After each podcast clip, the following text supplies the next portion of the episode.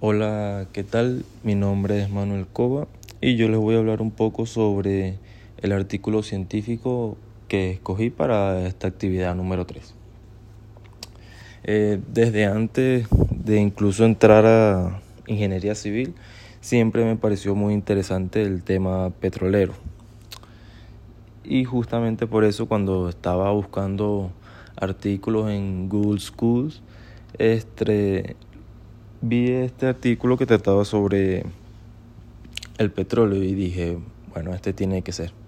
El artículo busca un método para determinar las variaciones de presiones en una tubería que transporta petróleo pesado.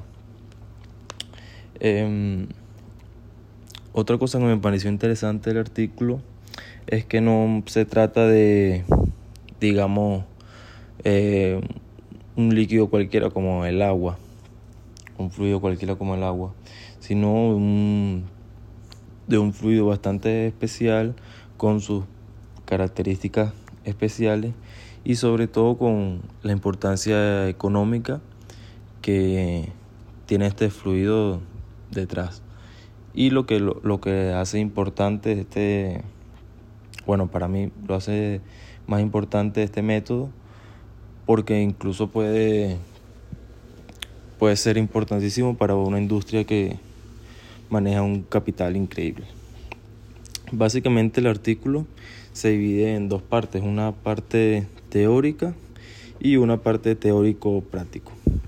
En la parte teórica buscan el modelo teórico eh, teniendo en cuenta todas las variables y llegan a una, a una ecuación sin embargo, esa no va a ser la, la ecuación final.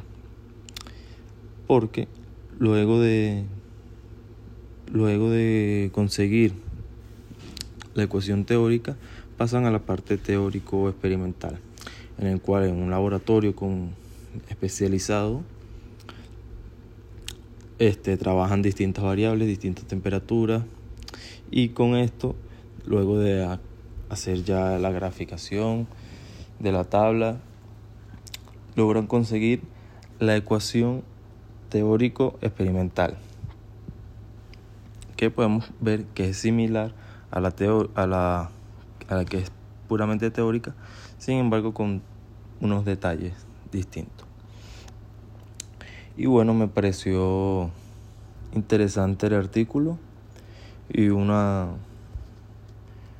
una oportunidad de aprender algo nuevo. Gracias.